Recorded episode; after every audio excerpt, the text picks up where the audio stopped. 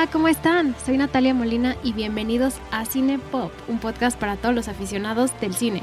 Y después de tanta espera y de muchas semanas, estamos de regreso con Marvel y el Marvel Cinematic Universe. Así que para este programa está conmigo de regreso JC. Hola JC, ¿cómo estás? Hola Nat, muy contento de estar aquí nuevamente. Eh, ya impaciente por, por grabar estas nuevas películas. Sí, habían pasado unos meses. Qué bueno que ya estás aquí y espero lo hagamos con más frecuencia, pero obviamente por temas de la pandemia ha sido complicado coordinarnos y, y pues estamos siguiendo muchas restricciones que están pasando ahora. Pero qué bueno que estás aquí. Platícanos de qué películas vamos a hablar hoy.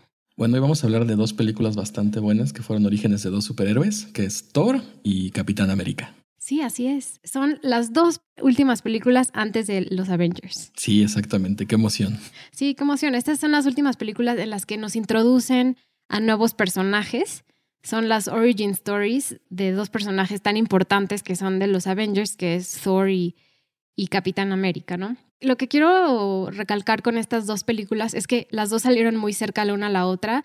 Thor salió en mayo de 2011 y Capitán América salió en julio de ese mismo año, 2011, ¿no? Entonces estaban muy cercanas en sentido de que eran grandes apuestas para el estudio de Marvel, ni siquiera de Disney todavía. Sabemos que Disney empieza con The Avengers, pero estas películas fueron distribuidas por Paramount Pictures.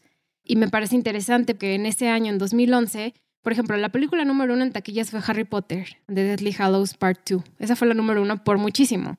Y podrías decir, Thor, que ahorita es un personaje de con tanta importancia fue de los primeros. No, Thor fue la película número 15 en taquillas ese año. Entonces podemos ver que no se habían establecido como en el mundo de Marvel como lo conocemos ahorita, pero aún así fueron esenciales e instrumentales tanto Thor como Capitán América, porque Capitán América fue nivel 17 a nivel mundial en taquillas, o sea, fue aún así abajo de Thor. Pero ahora, hoy en día, viendo hacia atrás, son tan importantes para entender los personajes y la verdad las dos son muy buenas películas. Y si hubieran salido ahorita, quizás hubiera sido completamente diferente el panorama. Sí, es muy cierto lo que comentas. O sea, ahorita una película de Marvel ya por sí es un éxito en taquilla, sea cual sea. Y en ese entonces pues todavía no eran conocidos. Era de, pues mira, sacar una película de Capitán América, una película de Thor y... Eh, o sea, la gente medio sabía quiénes eran, medio los ubicaba, pero no tenían como que este concepto que querían crear con el MCU, que ahorita nos tenía todos atrapados. Sí, y creo que ha de haber sido, o sea, como Iron Man fue un riesgo y ya lo hablamos, Thor y Capitán América también eran un, era un riesgo incluso doble, porque ya venía el éxito de Iron Man. Si Hulk no le fue tan bien y quizás eso fue lo que les dio mucho miedo cuando decidieron invertir en estos personajes de Thor y de Capitán América, pero fue un reto tan difícil porque eran historias muy difíciles de contar y, que tenían que tener un tono muy preciso para lograrlo. Sí, exactamente. O sea, en las dos películas abarcas temas muy distintos que igual eran muy complicados contar. Entonces creo que sí era una apuesta bastante fuerte para los estudios. Y pues, con eso nos saltamos a Thor, ¿no? Porque Thor es la primera película que salió, salió en mayo de 2011 y podemos empezar a introducir alguna de las cosas por las cuales esta película fue uno de los riesgos más grandes que tomó Marvel en ese momento. Pues Thor, o sea, ¿quién iba a dirigir Thor fue todo un tema, ¿no? Porque era lo mismo de Iron Man con John Favreau. ¿Quién va a poder dar un personaje y darle vida a un personaje tan complejo y un cómic de los primeros cómics que hubo? ¿Quién le puede dar esta cercanía tanto a los cómics, pero que también funcione en las pantallas? O sea, como todos los temas que pudieran crear algo más grande, porque sabemos que Thor, ya se sabía que Thor iba a salir en Avengers, ¿no? Entonces era como introducirlo en esta película. Pues Thor fue dirigida por Kenneth Branagh. Kenneth Branagh es un actor y director. Como actor lo pueden ver más recientemente en la película de Tenet. Es el malo Andrei Sator.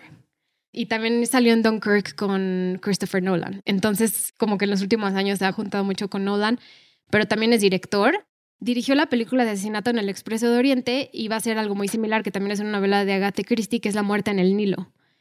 Entonces, él tiene estas dos cosas, ¿no? El actor y director. Y creo que luego los directores que han sido actores tienen como algo muy interesante que dar de dirección. También fue Gilderoy Lockhart en Harry Potter y La Cámara de los Secretos.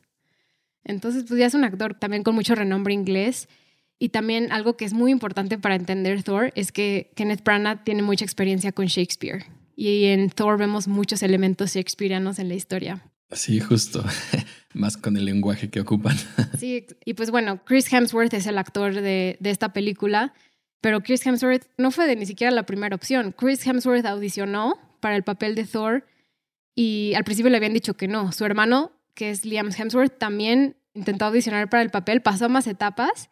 E igual Tom Hiddleston, que sabemos que interpreta a Loki, también quería ser Thor y, le dijeron que no. Hasta que al fin y al cabo dijeron, ¿saben qué? Si nos gustó Chris Hemsworth, lo vamos a seleccionar a él, ¿no? Eh, Chris Hemsworth, actor australiano, que antes de esto no tenía nada, o sea, no era nada famoso. Y aún así se puso complicado porque le dijeron, bueno, o sea, tú vas a ser Thor. Y dijo, híjole, es que es un contrato para muchas películas y él no estaba seguro si quería hacer tantas películas con el mismo personaje. Entonces, sí, también fue como que medio complicado convencerlo después. Sí, ha de haber sido, porque creo que el proceso fue de varios meses. Y en esos procesos de varios meses, pues el actor se puede comprometer en otro papel, o sea, hay muchos riesgos los que caen. Pero bueno, lo que mejor podemos ver, yo creo, de esta película es que castearon a Tom Hiddleston como Loki.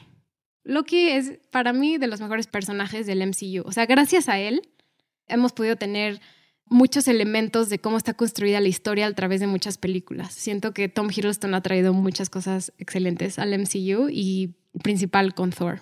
Sí, fue muy curioso. Ahorita que comentas que él también hizo el casting para ser Thor, él había subido creo que 10 kilos o 15 de masa muscular y cuando le dijeron, oye, pues es que va a ser Loki, entonces pues por favor bájalos otra vez, porque sí, se comentan que se había puesto súper fuerte para interpretar este papel. Y lo mismo hizo Chris Hemsworth. Cuando ya le dieron el papel, se puso a, hacer ejercicio, toda la dieta específica para músculos y cuando tuvo el, le tuvieron que poner el, vestuario, le quedaba muy apretado porque se puso demasiado músculo. Se me hizo muy chistoso eso. Y también lo interesante es que gracias a Kenneth Branagh, el director, actores que a lo mejor no hubieran estado interesados en Thor decidieron sí aceptar el papel, como es el caso de Natalie Portman. Natalie Portman, la única razón por la que dijo que sí a Thor es dijo, o sea, en las entrevistas decía, ¿cómo? ¿Kenneth Branagh va a ser Thor? Claro, está rarísimo, lo voy a hacer. Entonces accedió desde el principio. Y también Anthony Hopkins, ¿no? Que hace el papel de Odin, el papá de Thor. Él en muchas entrevistas dijo como, se me rarísimo que Kenneth Branagh lo hiciera. O sea, un actor que fuera tan de renombre y que decidiera hacer esto, pues ¿por qué no? Puede estar interesante. Y también relató que él nada más fue algunos días al set y que todo fue pantalla verde, pero que ni siquiera había necesidad de actuar, que solo tenía que decir sus líneas y ya. Eso fue muy curioso con Anthony Hopkins porque al principio el que quería el papel de Odín era Stan Lee. Él dijo que él quería interpretarlo porque quería hacer algo más que un solo cameo. Pero pues al final se dio cuenta que pues que Anthony Hopkins era la mejor opción. Y de hecho la parte en la que Odín habla con Thor y lo banea de, de Asgard, la improvisó totalmente Anthony Hopkins. Le dijeron que le daban libertad de libreto y por eso es así tan grandiosa esa escena. Wow, no sabía eso. Sí. Es interesante. También, o sea, hay, hay, actores que a lo mejor no tienen la misma cantidad de fama como Natalie Portman o Anthony Hopkins, pero aún así vemos a, por ejemplo, Idris Alba, que es el protector del Bifrost. ¿Cómo se llamaba? Heimdall. Heimdall se me olvida su nombre. Tenemos a Heimdall. Entonces hay como muchos actores muy buenos y aquí es donde yo, yo creo que también empieza a ver como que en Hollywood a lo mejor las películas de superhéroes no se pensaban como de buena calidad, pero aquí la mayoría de los actores son excelentes, ¿no? Y, lo vemos como decía Anthony Hopkins, Natalie Portman. Empieza a ver actores que... De más renombre, ¿no? Sí, de más renombre, que a lo mejor en otros momentos no se hubiera hecho o en películas de otros estudios no se hubieran hecho de esta forma. Y aquí empieza a ver como esta transición de actores también como de mucha calidad en estos papeles. Pues bueno, empezamos con el resumen de Thor. Bueno, pues esta es una historia bastante interesante porque abarca desde la Tierra hasta el reino de Asgard, donde nuestro personaje principal, que bueno, como la película lo indica, es Thor, es un poderoso pero pues arrogante dios que pues su imprudencia y, y su forma de ser reinicia una guerra que ya estaba pues muerta contra otro de los reinos que existen a causa de esto, pues Odín se enoja y lo expulsa, lo manda a la tierra más bien para que aprenda a ser digno de los poderes que conlleva ser un dios o ser Thor, el hijo de Odín.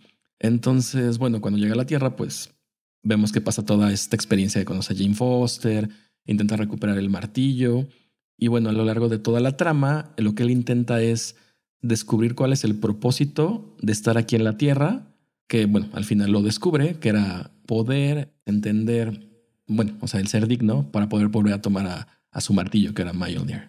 Ok, gracias por ese resumen. Podemos tomar eso como de un punto de partida para hablar de las diferentes escenas o diferentes conceptos que van a ser extremadamente importantes en el resto de las películas. Me gustaría, por ejemplo, empezar con el martillo. El martillo de Thor es como tanto la representación de lo que le da el poder a Thor, pero también lo que le hace digno de ser un rey. Y tú mismo ya lo mencionaste, el ser digno de algo, que creo que es uno de los temas más importantes de la película, por lo que tanto él y Loki siempre están luchando. Entonces me gustaría también empezar tanto con el martillo como la relación de Loki y de Thor, porque es esencial para entender también muchas de las cosas que van a pasar en las siguientes películas. Y por favor, recuérdame cómo se llama el martillo bien, porque nunca lo voy a poder pronunciar bien. Eh, pues no sé si yo lo pronuncio bien, pero es Mjolnir. Ajá, exacto. Mjolnir. Pero hay toda una broma existente que la gente dice Mew Mew para el personaje de, de Darcy. Entonces yo siempre le digo Mew Mew a ese martillo. Entonces, el martillo sabemos que la primera parte de la película, la mitad al menos, Thor no es digno de él. ¿Cómo calificas al personaje de Thor al principio? ¿Cuáles son los aspectos de él como su persona que no lo hacen ser digno en ese momento de ese martillo? Yo creo que es muy arrogante y vanidoso. Por lo mismo que es el, el primer hijo de Odín. O sea, bueno, se maneja más bien como antes en la época medieval, que era el, el rey y el firstborn, que era el primer hijo, era el, que, el descendente directo al trono. Entonces, en este caso, pues es Thor. Entonces es una persona muy vanidosa, muy arrogante, que cree que por ser el primer hijo, está en todo su derecho de ser el rey y nada más por eso, no porque sea un buen rey, no porque sea una buena persona, sino nada más porque es su derecho. Entonces creo que de ahí es importante cómo va cambiando este aspecto en él, de ver por los demás y no solamente por sí mismo. Y con su relación con Loki, Loki claramente le tiene muchos celos a Thor, ¿no? Porque es el primer hijo, es el que le corresponde ser rey, pero también tiene la necesidad de estar luchando con él para demostrarle a su papá que es digno de, de este papel, de este papel de ser rey. Pero pues obviamente descubrimos en algún punto que Loki no es el hijo directo de Odin. Sí, exactamente. Como lo mencionaste en alguna parte de la película, pues nos damos cuenta que Loki también es un gigante de, de hielo del reino de Jotunheim y bueno, heredero de Loki, que es el rey de los Jotunheim. Sí. Hay nueve reinos en el universo, ¿cierto? Asgard es uno de ellos, la Tierra es otro de ellos, que es Midgard, ¿cierto? Sí. Los otros reinos no vamos a meternos en ellos, se hablan en otras películas, pero ahorita no nos toca mucho meternos en eso, pero es importante entender a Jotunheim como otro de los, de los reinos, porque ahí están los Frost Giants, que es de donde realmente es Loki. Es un poco complicado porque aquí sí mezclan lo que es la mitología nórdica con pues, la imaginación que tiene Marvel. Entonces, lo que intentan hacer es juntar estos nueve reinos con pues un universo que conocemos actualmente. Entonces, o sea, sí existen los nueve reinos, que, bueno, como comentas, eran Asgard, Midgard, Helheim, Niflheim, Muspelheim, etc. Pero la manera como los acoplas acorde al universo que tenemos actualmente, pues sí es compleja, porque pues no tenemos nueve reinos, tenemos un universo. Entonces, sí, o sea, como que más bien sí es un poco confuso y complicado explicarlo. Digo, yo creo que yo tampoco lo entiendo al 100%, pero sí, sobre eso parte. Sí, y entonces una de las cosas que hace Thor, que yo creo que lo hace bien, a introducir los diferentes reinos que existen, es aquí en esta película vemos los tres diferentes. Al principio vemos a Jotunheim, en la segunda vemos a la Tierra y en la tercera vemos a Asgard. Pero, ¿por qué tú crees que el martillo lo manda, por qué lo manda a la Tierra en lugar de otro de los reinos? No estoy seguro, pero bueno, yo creo que Odín ya tenía cierta historia con nosotros, o sea, bueno, con los Midgardianos, como nos dice. Entonces creo que él lo toma como una buena oportunidad de enseñarle algo a, Thor. Entonces creo que por eso elige este reino. Y también porque, bueno, necesitaba enviarlo a algún lugar donde fuéramos seres como parecidos a él físicamente. Entonces creo que también es un factor. Sí, sí, justo eso es lo que estaba pensando, ¿no? Muchos de los atributos también, tanto físicos, pero también los humanos, o sea, porque los humanos al fin y al cabo también pasan por momentos donde creen que son arrogantes o son arrogantes y son difíciles de convivir y por eso manda a Thor a, la Tierra, que es donde conoce a Jane Foster. Sí, exactamente. Es muy interesante esta parte porque él llega a la Tierra y pues llega sin nada, llega simplemente con su ropita y por un accidente conoce a, Jane Foster y al doctor Eric Selvig, que a lo largo de la historia pues se va haciendo más íntimo con estos personajes y lo ayudan con su propósito. Porque hay que recordar que Odin manda el martillo y solo puede darle los poderes de Dios, del trueno, lo que es Thor, si él es digno de ese martillo. Y no lo es, ¿no? Entonces los dos llegan a Nuevo México, que yo creo que es referencia completamente a que Nuevo México es un lugar donde supuestamente hubo una... donde un alien aterrizó una vez. No sé si sea Coincidencia. coincidencia o no, pero yo creo que... El área 51. yo creo que es el área 51.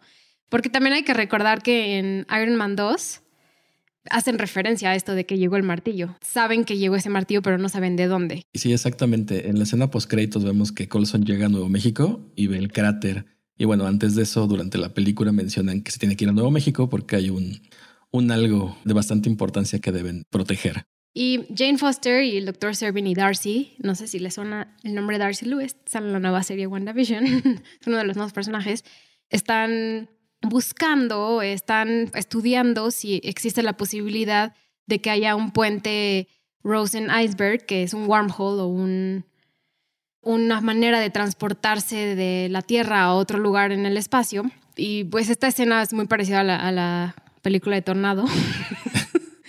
Pero aquí es donde llega Thor, ¿no? Porque este movimiento extraño que ellos están monitoreando a través de sus computadoras lo ven como algo que podría haber este puente, ¿no? Y entonces acuden a este lugar y encuentran a Thor. Y yo creo que desde aquí, a mí la película al principio, o sea, sobre todo cuando están en Asgard, me gusta, tiene como otro tono más serio por lo que la situación.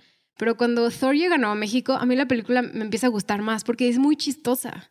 O sea, la interacción de Thor, tanto con Darcy y con toda la gente en Nuevo México, es muy gracioso.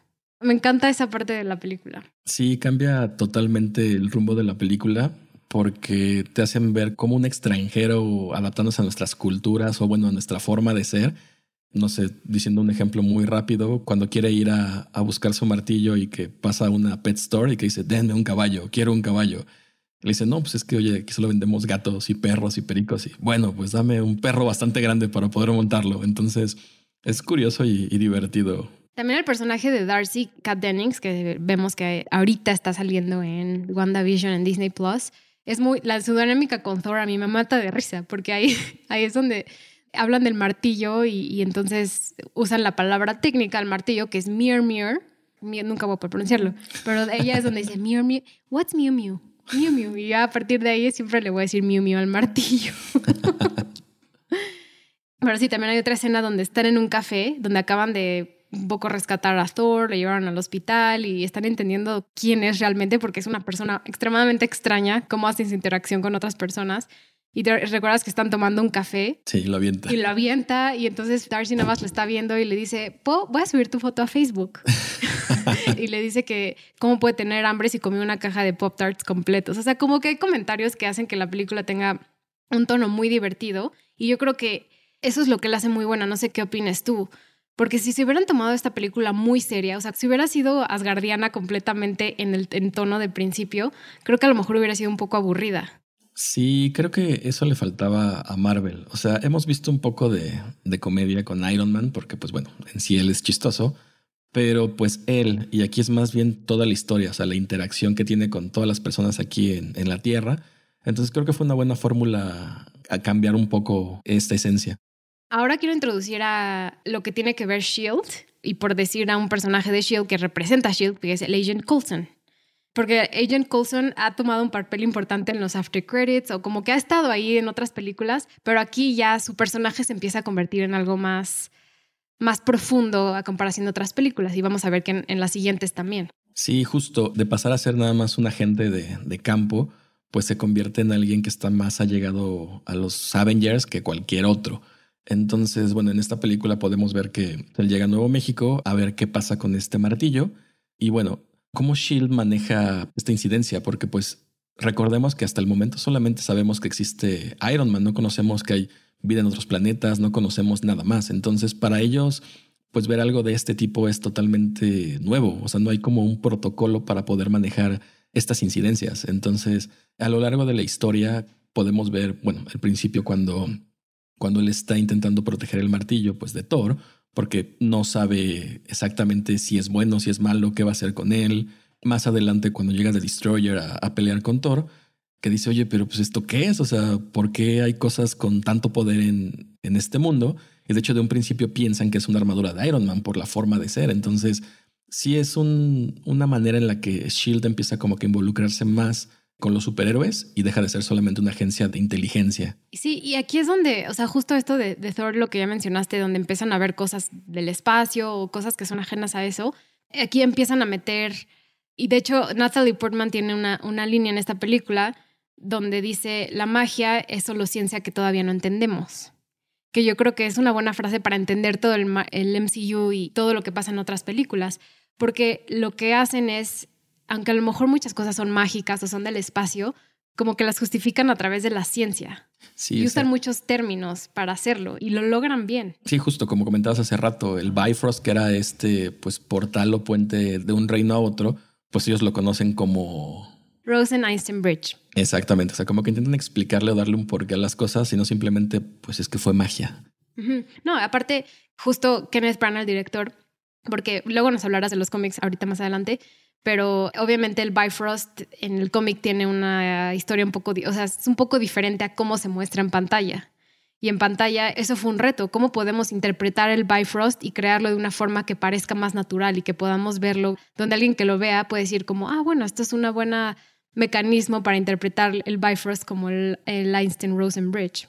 Sí, de hecho, por lo que leí, ocuparon a muchos científicos para que la película hiciera sentido, que no estuvieran diciendo como cosas que no tuvieran que ver, o sea, intentarlo hacerlo pues lo más real que se pudiera. Sí, porque de por sí, a mí personalmente, no sé cuál sea tu caso, pero a mí un hoyo de gusano, o sea, un wormhole, no entiendo nada de la física, matemática tras eso, no lo entiendo, o sea, pero necesito consumir cultura como esta película o ver otras cosas para decir como, ah, bueno, o sea, están explicando que esto pasa esto y que hay diferentes momentos donde te puedes mover de un lugar a otro. O sea, otro ejemplo son películas de ciencia ficción o Interstellar de Chris Nolan es una de ellas. Pero aquí lo hacen como tan natural. Sí, exacto. Que lo hacen muy divertido. Y la verdad, ¿cómo logran estos saltos de una película a otro donde dicen, ah, bueno, esto ya lo aprendiste en Thor, ya vas a saber cómo funciona en Thor Dark World o en Thor Ragnarok o en Avengers Endgame o diferentes películas, ¿no? Como que te lo van introduciendo poco a poco. Sí, exactamente. Bueno, también esta película tiene muchos puntos importantes que a lo mejor no hemos como tocado, que es, bueno, como tú lo comentabas, la primera aparición de Loki, que más adelante dentro del MCU pues es uno de los personajes más importantes que podemos tener. En otra toma también podemos ver la bóveda de Odín, que bueno, en la película es resguardada por los Eisenhart, y es donde guarda los objetos exóticos y valiosos. Y bueno, ahí pues tiene diferentes cosas, ¿no? Que vemos a lo largo del MCU, como la, la llama eterna, una réplica del, guante de Thanos, no sé, varias cosas que son importantes para esta continuidad del universo. También regresando con Shield, no nos damos cuenta, pero es la primera vez que sale Hawkeye. Digo, sale creo que dos minutos y no hace nada. Pero... Y aparte se nota que lo grabaron súper después de que acabó la película. Sí, sí, sí, porque nada más es de, pues estás ahí arriba, le vas a disparar, no le vas a disparar, ¿qué voy a hacer? Y bueno, bueno, gracias. Pero bueno, aquí van haciendo una introducción de personajes que vamos a ver más adelante en, Avengers, que pues, no teníamos como que en el radar que podían haber estado, ¿no? Pues regresando un poco a, Asgard, podemos ver que también están pues los amigos de, de Thor de toda la vida, que en este caso son Fandral, Hogun y Volstagg que hacen un papel bastante cómico. A mí no me encantan ellos así tanto. O sea, siento que cuando están en la primera batalla en Jotunheim está interesante la manera en la que los manejan, pero ya cuando llegan a la Tierra se me hacen muy sosos. Es que ya de por sí, eso es lo, a lo mejor lo que yo vería mal de la película. En Iron Man hay muy pocos personajes a los que tienes que conocer, en Hulk también. Y aquí de repente te meten a una cantidad de personajes que son esenciales para las próximas películas, pero por ejemplo, los tres amigos siento que son extra, sobran. Ya de por sí estás conociendo a, a muchos que son muy importantes y ya, o sea, es demasiado, como que se me hizo que no venían al caso. Sí, exactamente. O sea, bueno, ellos tres vuelven a salir después, creo que en Thor Ragnarok y salen 30 segundos. Pero, pues a diferencia de, de Lady Sif, que es una de las de los cuatro amigos que están ahí, esas son tres hombres y una mujer, que Lady Sif sale todavía en, la serie de Agents of Shield y se presume que va a salir ahorita en la, en la película de, de Thor Love and Thunder. Pero pues sí, concuerdo contigo, o sea, son personajes que a lo mejor no era necesario que los introdujeran, tanto así como para estar ahí presentes, ¿no? O sea, nada más de los mencionamos o salen una vez y listo, ¿no? Sí, creo que bueno, para mí, porque amo a Loki. O sea, siento que Loki y su historia con su hermano y con su papá y con los Frost Giants, que por cierto, los Frost Giants son igual a los White Walkers, pero eso Sí, justo. También toqué ese tema. También digo Frost Giants, pero luego se parece tanto a Loki que digo White Walker. Me confunde, pero sí, siento que Loki tiene tanta presencia y una historia tan importante que para contar en la siguiente película, sobre todo, que no era necesario luego meter tantos personajes. Tú y yo ya hemos hablado de villanos algunas veces, ¿no? De quién son los villanos principales. Pero aquí la batalla final de la película, por así ponerlo, no es entre Loki y entre Thor. O sea, sí, pero Loki proyecta a Destroyer. El Destroyer lo conocemos como uno de los protectores de Asgard, que ahorita tiene que pelear contra Thor. Pero, ¿qué opinas de él como el villano, como el antihéroe de la película? La verdad no me encantó. O sea, a lo largo de la película, pues sabes que el malo o el villano es Loki a cierto punto, porque no es tan, tan malo. Solamente quiere el reino para él, pero no es un villano tal cual. Entonces sí me costaba trabajo la primera vez que la vi visualizar quién iba a ser el malo, cómo iba a ser la batalla final o con qué. Y cuando sale The Destroyer, pues siento que cubrieron ese aspecto. No sé si bien, yo no sé a qué otro hubiera puesto, pero más bien ocupaban los recursos que tienen en ese momento. Fue un personaje que te mostraron al principio para guardar la bóveda, o sea, para resguardarla, pues tenían que ocuparlo de alguna manera. Entonces, pues sí, del 1 al 10 que tenemos de, nuestro, nuestra escala de malosidad, yo le doy como un 2 o un 3. No me gustó nada el Destroyer como el villano, se me hizo pésimo. Es que aparte hay algo que no me gusta de esta película, que es que la verdad el pueblo de Nuevo México es un set, o sea, obviamente es un set, ni siquiera lo hacen parecer un poquito algo más padre, o sea, Asgard lo hicieron increíble, pero el set de Nuevo México no me gustó nada, se veía súper falso. Entonces, que haya sido la pelea final ahí en el en el pueblo lo odié, la verdad. Sí, y es muy burda la pelea, porque lo que realmente pasa es que llega el destroyer, empieza, pues como su nombre lo dice, a destruir el pueblito. Los amigos de Thor intentan detenerlo, Thor se sacrifica por el equipo y es cuando obtiene, pues bueno, otra vez el martillo y ese ser digno para poder cargarlo. Y de tres golpes le gana al, destroyer. Entonces, hmm, también, aunque amo a Natalie Portman y es bellísima, o sea, de por sí Natalie Portman siempre es hermosa, pero en esta película se ve increíble, es súper bonita, pero no me creo tampoco muy bien el romance entre Thor y, Jane Foster. Sí, no, no se ve muy real, pero concuerdo contigo que es muy bonita. O sea, de, verdad, ya quiero que sea Van Thunder, de verdad, ya quiero verla en ese papel, va a estar muy padre. que por cierto, creo que no había dicho esto antes, nada más lo voy a mencionar rápido. Antes de que fuera Kenneth Branagh uno de los directores que estaba interesados, Guillermo del Toro quería dirigir esta película. Al final no se quedó, pero hubiera estado muy padre también. Hubiera estado muy, una versión muy interesante. Sí. Quizás una de las muchas secuelas la puede hacer Guillermo del Toro. y bueno, si quieres pasamos un poquito a las diferencias entre el cómic y la película. Sí, perfecto. Este, bueno, Thor fue creado por Stan Lee y dibujado por Jack Kirby y su primera salida fue en Journey into Mystery número 83 en el año de 1952. Es medio diferente el cómic a la película en muchos aspectos, porque en el cómic conocemos al doctor Donald Blake, que en la película lo mencionan que es como el alias que ocupa Thor para poder escapar de Shield.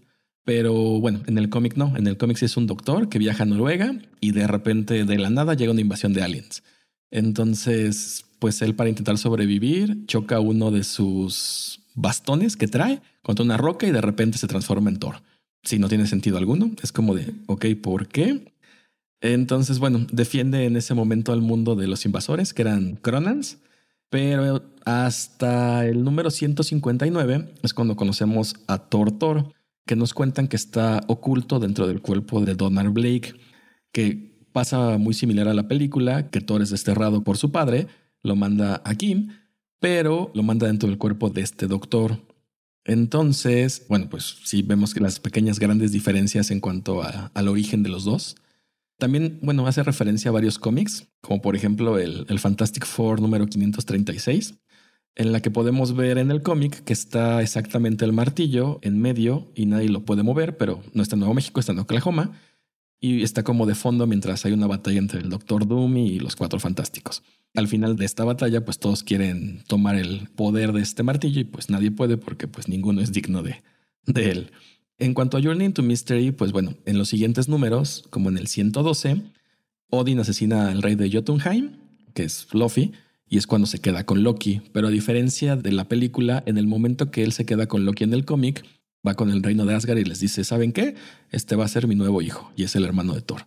No es como aquí que Loki descubre de repente el porqué de sus orígenes, ¿no? Igual en el Journey into Mystery número 124 es cuando nos, nos dan a conocer a, Jane Foster. Digo, más bien, es cuando este Donald Blake tiene la relación con Jane Foster, pero es curioso porque Jane Foster está enamorada de Thor, que en este caso es como un tipo Superman, ¿no? O sea, es el Clark Kent y Superman. Entonces aquí es Donald Blake y Thor. Entonces Jane Foster se enamora de los dos. Entonces, pues Thor para no hacerse la cansada le dice, mira, ¿sabes qué? soy la misma persona, entonces pues, para que lo tengas medio presente. Entonces, sí es bastante diferente porque si era como un tipo Shazam que tenía que decir una palabra o algo por el estilo para transformarse.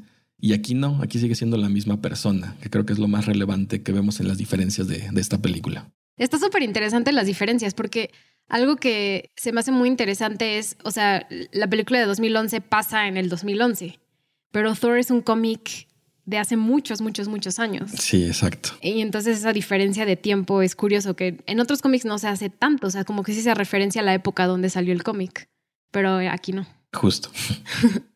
pues ah, vamos a hablar solo unos segundos de, del after credit, donde Loki toma posesión del Dr. Selvig.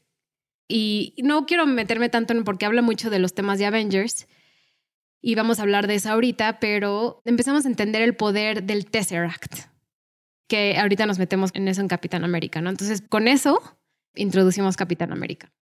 Capitán América salió en julio de 2011, es dirigida por Joe Johnston, un director que a lo mejor no tiene tantos roles de productor, sino fue director de arte en muchas de las películas de Star Wars y de Indiana Jones.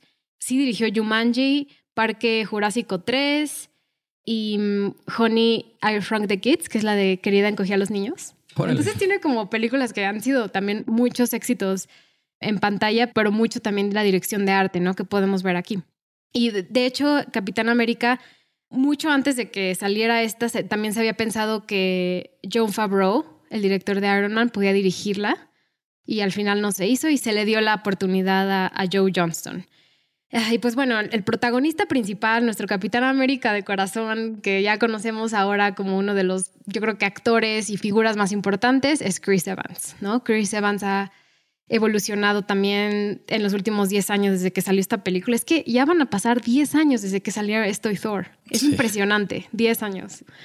Y ahorita ya tenemos una idea de cómo es Capitán América, pero en ese momento se concibió y se logró gracias a esta película. Y yo creo que introdujo muchísimas formas también de hacer películas de cómics, porque así como Thor fue una película que era a su tiempo, o sea, era, era moderna, Capitán América es una película de época, porque Capitán América, los cómics salieron en los 40 y salieron en una época diferente a la que estamos nosotros, pero en esta película saben cómo introducirlo, ¿no? Entonces, pues Capitán América yo creo que es de los papeles más icónicos que puede haber ahorita en la cultura popular. Capitán América también tiene varios actores muy reconocidos, como es Hugo Weaving. Hugo Weaving, sobre todo en la época de los 2000 y los 90, jugó un papel primordial en las películas. Salió en Matrix, salió en B de Venganza, en El Señor de los Anillos, ¿no? Y llegó como la culminación a esta gran época que tuvo de películas. Yo creo que fue este papel que jugó como Johan Smith y Red Skull. Posterior a esto, no, no ha salido en muchas cosas. O sea, yo creo que este fue uno de sus papeles más importantes de los últimos años y de hecho ya no retomó su papel en las siguientes películas, pero este villano a mí se me hace como muy importante para introducir a los villanos de las siguientes películas y a lo que es Hydra, que ahorita vamos a hablar de eso más adelante. Entonces yo creo que es una película que no solo podría considerarse superhéroes, sino es una película más allá de eso. Eh, ya hablé mucho, Juan. Entonces, no, no, no. Adelante. Porque aparte a Juan esta película le gusta muchísimo y sabe muchísimo y entonces me entusiasma mucho que me platique todo lo que sabe de ella. Muchas gracias, Nat. Si quieres pasamos un poco al resumen de la película. Bueno, esta película fue muy diferente en cuanto a la narración de sus antecesores porque es esencialmente un flashback a la Segunda Guerra Mundial y con únicamente la primera y la última secuencia como anclas a nuestro presente. Entonces, pues la mayor parte se desarrolla en el pasado. Y bueno, nacido durante la Gran Depresión, pues Steve Rogers se caracterizó porque quería ayudar a su país en, en la gran guerra que enfrentaba Estados Unidos. Y bueno, a su forma de ver, como que la mejor manera de hacerlo era alistándose en el ejército. Pero bueno, como lo hemos visto, su físico que era frágil y enfermizo, pues no le permitía que fuera probado para ir a pelear, hasta que en uno de sus innumerables intentos conoce al doctor Abraham Erskine, quien le ofrece a Rogers la oportunidad de, participar en un proyecto medio secreto que se llama Rebirth, en donde, bueno, vemos que al final él es el elegido y recibe el suero del supersoldado que lo convierte en el Capitán América. Como yo ya mencioné inicialmente, es una película que no solo se centra en el personaje en sí, sino es una película de guerra y histórica de muchas formas. Y esto me parece interesante, sobre todo en el aspecto que Marvel sabe cómo utilizar la guerra y los eventos pasados para introducir un personaje en el presente y en el futuro, ¿no? Porque sabemos que Steve Rogers lo encuentran congelado muchos años después, o sea, logra sobrevivir su época de los 40, que es algo recurrente en algunas películas, ¿no? Que viven por muchos años. Pero el aspecto de la Segunda Guerra Mundial y de lo que estaba pasando en Alemania y los nazis lo mezclan muy bien y sobre todo saben cómo utilizarlo. En algunos aspectos muy propagandístico, en mi opinión, pero en otros está muy bien hecha, porque podrías verla fuera del contexto de Marvel y es una historia que sobresale por sí sola, ¿no? Es una película donde logran derrotar a una parte de los nazis en un momento del tiempo. Y eso me, me, parece interesante. Sí, no necesitas como un gran contexto del MCU para poder disfrutar esta película. Sí, tiene varias cosas. Y algo que es más interesante es que así como en Thor nos empezaron a introducir estos aspectos de ciencia ficción y de magia y de otros mundos, aquí lo vemos también reflejado, ¿no? Que es, uno de ellos puede ser el Tesseract. Para mí es fascinante hablar del Tesseract, porque el Tesseract pues, obviamente se convierte en uno de los de las Infinity Stones, del Space Stone, pero no solo eso, o sea, el Tesseract es un arma de poder de muchísimo rango, que puede hacer muchísimas cosas y puede destruir muchísimo. Y esto en el contexto de la Segunda Guerra Mundial es muy impresionante, ¿no? Porque es cuando estaban creando las armas nucleares. El Tesseract es encontrado por Johann Smith en 1942, pero con nuestro contexto de Thor, en 965 después de Cristo, Odin, rey de Asgard de Thor, esconde el Tesseract en Noruega. Y Johann Smith, siendo fan y siendo consumidor de cultura nórdica sabe que ahí está escondido el Tesseract y entonces lo encuentra. Sí, justo, siguiendo mitos y todo lo que se hablaba acerca de, del gran poder que estaba escondido, que habían bajado por los dioses, es cuando logra conseguir este cubito. El cubo del poder. Exactamente. Ahorita nos metemos más al Tesseract y hablamos de su poder y lo importante que es en esta película y cómo se convierte en las siguientes. Pero primero vamos a introducir a Steve Rogers. ¿Quién es Steve Rogers? Ya hablaste de él en el resumen, pero quiero hablar más a profundidad de él, o sea, más del personaje en sí, del camino que seguimos con él, porque la primera parte de la película es el camino de Steve Rogers, ¿no? A quererse convertir, a querer ayudar, a querer ser parte y tener un propósito, porque su propósito para mí es como de las cosas que más me llaman de la película, ¿no? Su querer ser y su necesidad de ayudar. De hecho, aquí vemos totalmente lo opuesto a lo que platicamos en Thor. Aquí Steve Rogers es una persona honesta, bondadosa, es buena persona, se interesa por los demás, ve por el bien común. Entonces es muy curioso cómo si son totalmente opuestos el principio de Thor a lo que era el principio del Capitán América, aún sin superpoderes, porque lo único que quería era ayudar a su país, ser alguien que pudiera hacer algo más para poder ayudar a la gente, no solamente a, a él. Y vemos a que Steve Rogers es una persona que tiene enfermedades, es muy, muy, muy, muy delgado y muy bajito, que obviamente con la fórmula del super soldado cambia completamente su aspecto físico, también emocional, o sea, como que se transforma muchísimo. Entonces, en la primera parte de la película vemos la cara de Chris Evans. En un cuerpecito. En un cuerpecito chiquitito. Lo vemos así como muy flaquito que hay veces que queda bien, o sea, y sé que los efectos especiales estuvieron muy buenos y se dedicaron muchísimo en hacerlo que quedara bien, pero se siente raro, ¿no? Porque estamos acostumbrados a que Capitán América es súper musculoso, o sea, ya ahorita, ¿no? Al principio en esa película cuando salió, pues no. Pero ¿qué pensaste de esta primera parte de la película donde también depende mucho de, la amistad que tiene con Bucky, que es el, personaje de, de, Sebastian Stan, que obviamente tiene un papel súper importante en el resto de las películas y ahora va a tener su propia serie. O sea, como que esta amistad se me hace muy de las cosas más bonitas de la película. Pues bueno, la primera vez que la vi no sabía cómo iban a manejar el, físico de, de Steve Rogers cuando es delgado. La verdad me sorprendió ver los efectos. Al principio sí me sacó de onda, fue de, ah, caray, ¿lo bajaron de peso? No, son efectos. No. Entonces, la verdad sí me costó un poco de, de trabajo al principio visualizarlo de esa manera, pero siento que lo hicieron muy, muy bien. Lo que comentas de la amistad con Bucky, pues bueno, es algo que perdura a lo largo de todo el MCU y creo que es bastante benéfica para los dos más para el Capitán América porque es el que siente que es su único amigo y una de las personas a las que tiene que proteger. En la siguiente película, Winter Soldier, spoiler alert, obviamente las cosas van, empiezan a cambiar, pero la necesidad y la, mm, el corazón que tiene Steve Rogers y lo importante que no solo es él, sino sus amigos, es una de las cosas, yo creo, por la que vale la pena esta historia, su necesidad de proteger a los demás. Pero ahorita que estamos hablando en este contexto histórico de Capitán América, me interesa saber un poco los orígenes de Shield, porque vemos, ya hemos mencionado en otros podcasts a Howard Stark. Entonces, quiero saber los detalles del, del Super Soldier Serum y, de cómo llega a ser este programa de super soldados, pero también cómo se hace de la forma opuesta con Hydra y cómo se crea el villano de Red Skull. Sí, sí, sí, claro. Eh, es muy curioso porque, bueno, este Howard Stark, sin mal no recuerdo, es el tercer casting que vemos en estas cuatro o cinco películas. Entonces es un Howard Stark como totalmente distinto a lo que conocíamos. Es más parecido a Tony. Pues es una persona que sabe que tiene el dinero y que es muy inteligente y es vanidoso al respecto, le gusta ser arriesgado. Entonces, pues bueno, dentro de este como tipo, ¿qué sería? Agencia que está pues ayudando a, a defender Estados Unidos de los nazis, que también podría ser como el ejército. También está la Agent Carter, que, bueno, como vemos a lo largo de la película, es el, amor platónico y de toda la vida de, Steve Rogers. Y bueno, ellos juntos son los fundadores de Shield, que bueno, ya después los podemos ver como la gran agencia de inteligencia que tenemos en este momento.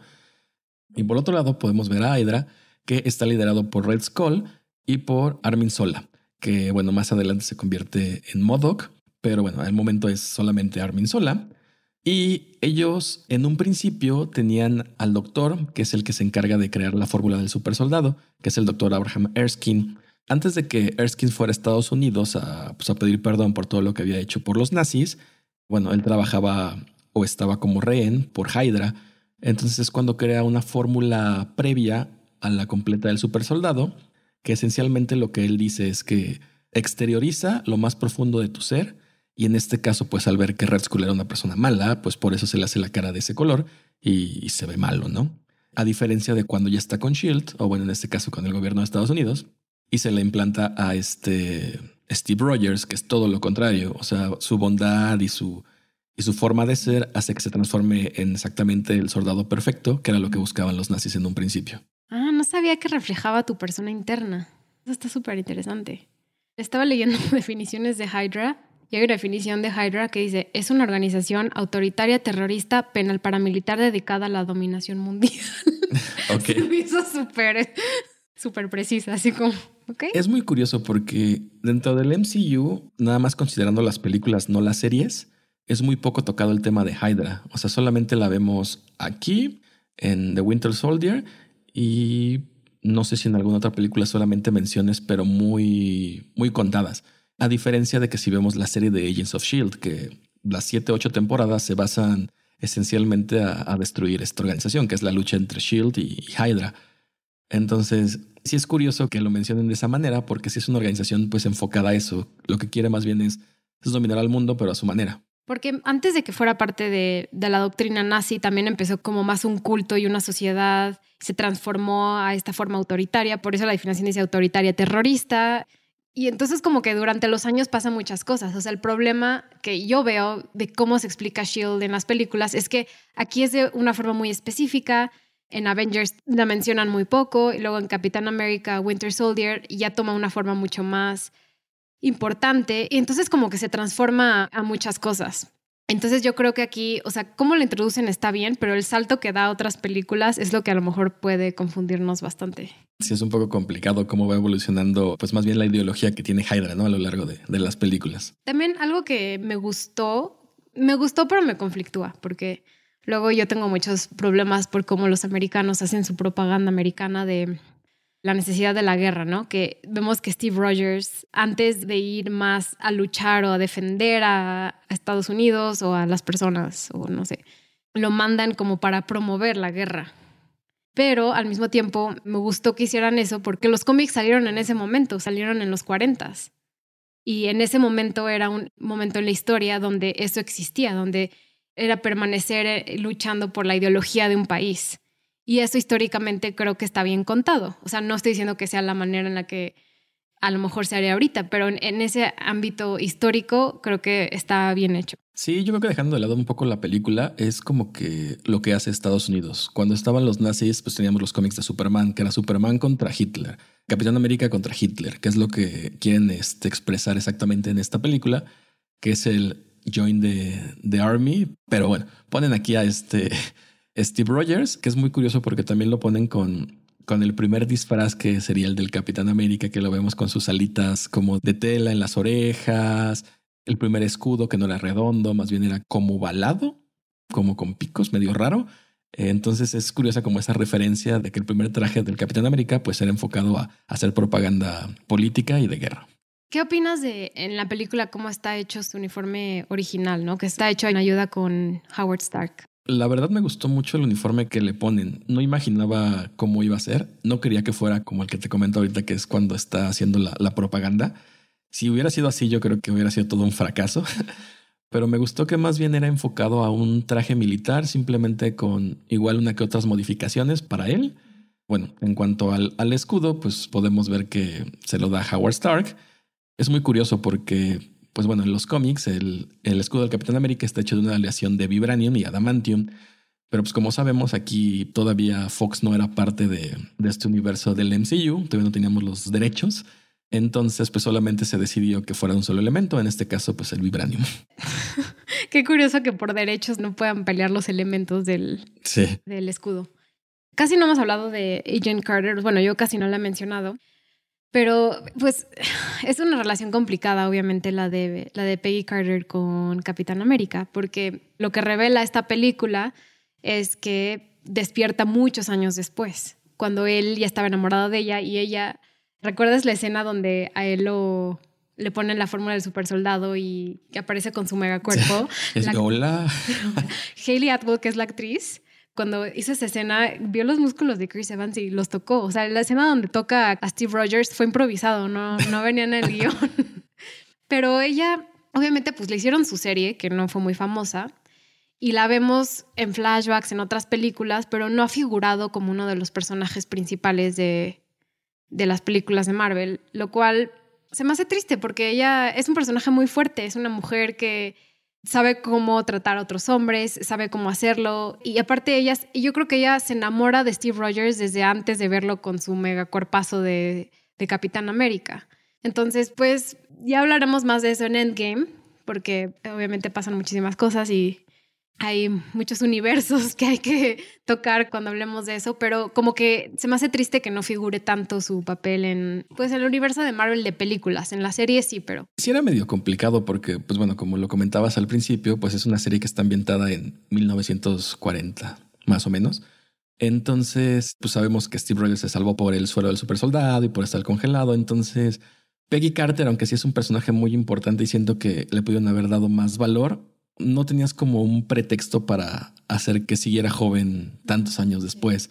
Entonces yo creo que lo que hicieron como su alternativa fue sacar este, pues más adelante a, su nieta, que es esta Sharon Carter, que la vemos en, en Civil War, que es el agente 13 que está cuidando, bueno, está encargada de la protección de Steve Rogers. Yo creo que fue como la manera de compensar que no hayan podido darle más, más trama a este personaje de, de Peggy. Sí, creo que es una de las no sé, de los aspectos que a mí más me gustaron de la película. Agent Carter se me hace, es buena actriz, no sé, me gustó. Me da tristeza que no figuren otros. Quiero hablar de Red Skull y su importancia como villano, porque creo que ya hablamos en todas las otras películas que hemos hablado de la fase 1 de Marvel, los villanos como que no figuran como villanos o como personajes que sean tan importantes en lo que siguen de las películas. Pero quiero como un poco tus perspectivas sobre Red Skull y, cómo figura en el mundo de Marvel en general. Pues mira, yo ya te había dicho anteriormente, estoy muy, pues no sé, no conforme con las elecciones de villanos que tiene Marvel. Siempre son como el némesis opuesto que tiene que ser el, el obligado, ¿no? O sea, era Iron Man contra una armadura de Iron Man. Thor contra Loki. En este caso, Steve Rogers con el suelo del super soldado contra Johan Smith con el suelo del super soldado.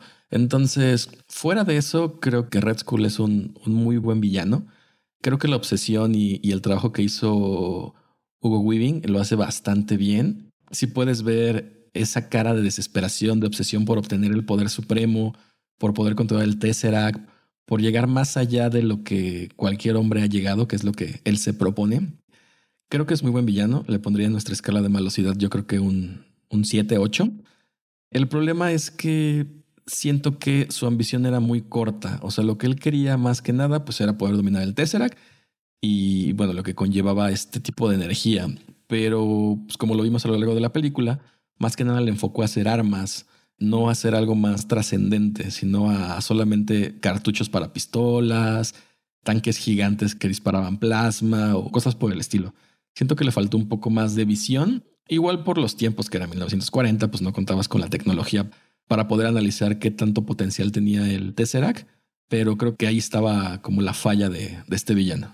Bueno, si quieres te comento un poco de, de las diferencias que tenemos o los parecidos con los cómics. Vamos a hablar primero de Capitán América número uno, que fue el cómic donde fue presentado. Fue en 1941. Este fue escrito por Joe Simmons e ilustrado por Jack Kirby. Aquí una de las diferencias es que, bueno, en lugar de llamarse Dr. Abraham Erskine, que es la persona que le da la oportunidad para estar en el programa Revert, se llama Profesor Renstein. Entonces él es el que lo convierte en el super soldado. En este primer cómic también podemos ver la aparición de Bucky Barnes, que bueno, es muy diferente a lo que vemos en la película, porque en la película es su amigo, es una persona que era de la misma edad, por así decirlo, y en el cómic no, en el cómic Bucky es su niño que descubre la identidad del Capitán América, porque en ese entonces, pues bueno, la identidad del Capitán América era totalmente desconocida, como todo superhéroe. En el primer escudo, el que les mencionaba que vemos cuando está haciendo propaganda política, sale en marzo y bueno, el circular sale hasta el Capitán América número 2, que fue en abril del mismo año, en 1941.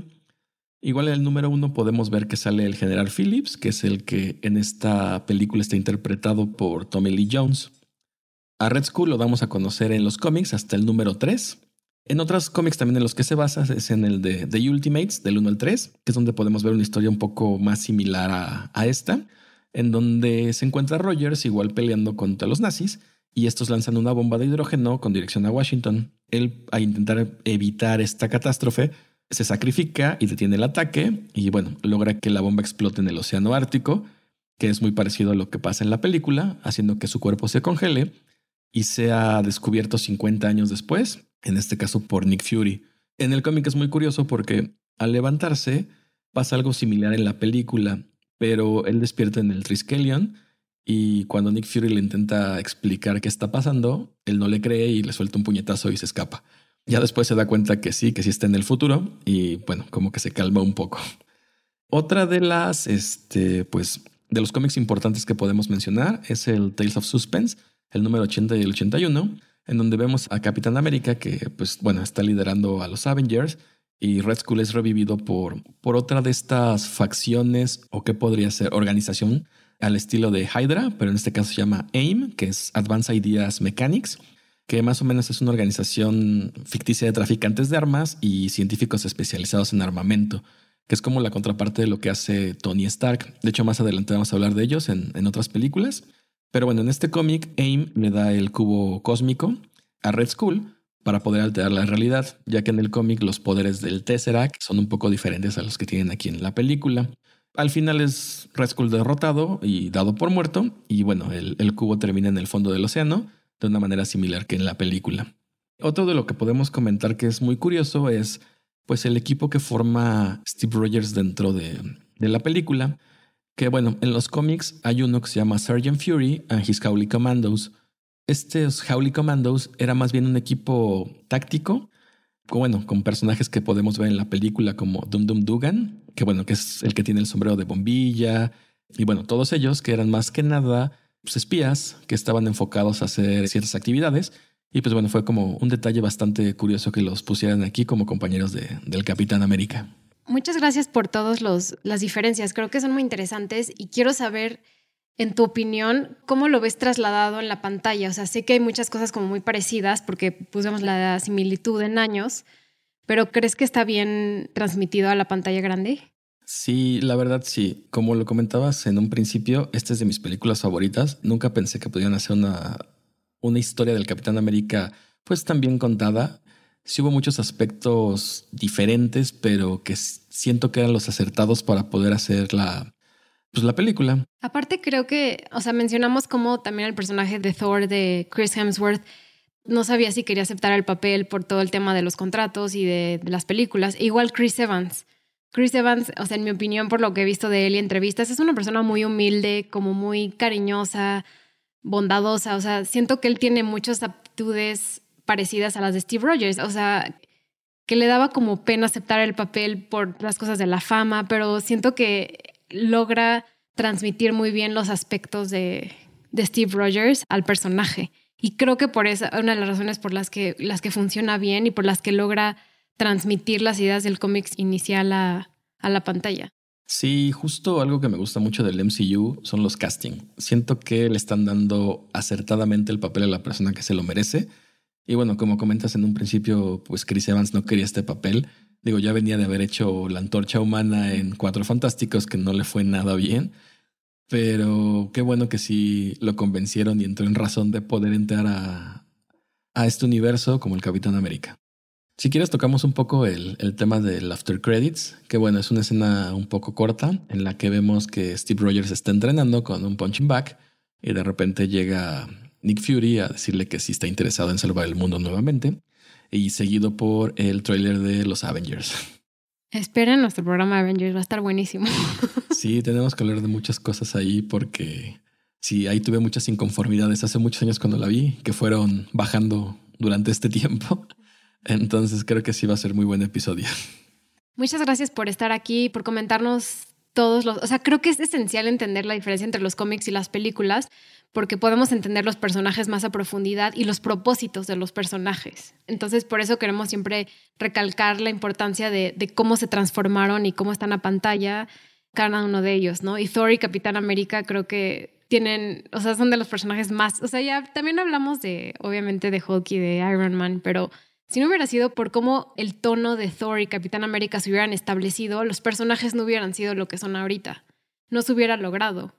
Porque Thor es de una forma como mucho más cómica, como se va transformando en las películas y se hace Thor Ragnarok y Love and Thunder también tenemos que ver cómo se hace, pero logra también crear distinción entre los diferentes personajes y sus tonos, de cómo son ellos, como sus aspectos emocionales y, y sus formas de ver la vida, ¿no? Que podemos ver con, por ejemplo, Bruce Banner es muy diferente a Tony Stark y Thor es muy diferente a Capitán América, o sea, como que cada uno tiene un elemento diferente que creo que eso hace que funcione muy bien de Avengers. Nos vamos a meter eso más adelante, pero estas películas lograron de muy buena forma crear los puntos de partida de estos personajes. Sí, exactamente. El matiz que le dan a cada personaje y luego conjuntarlos creo que le salió bastante bien. Pero ya lo tocaremos en, el siguiente podcast. En el siguiente podcast. Así que muchas gracias por escucharnos y nos vemos hasta la próxima.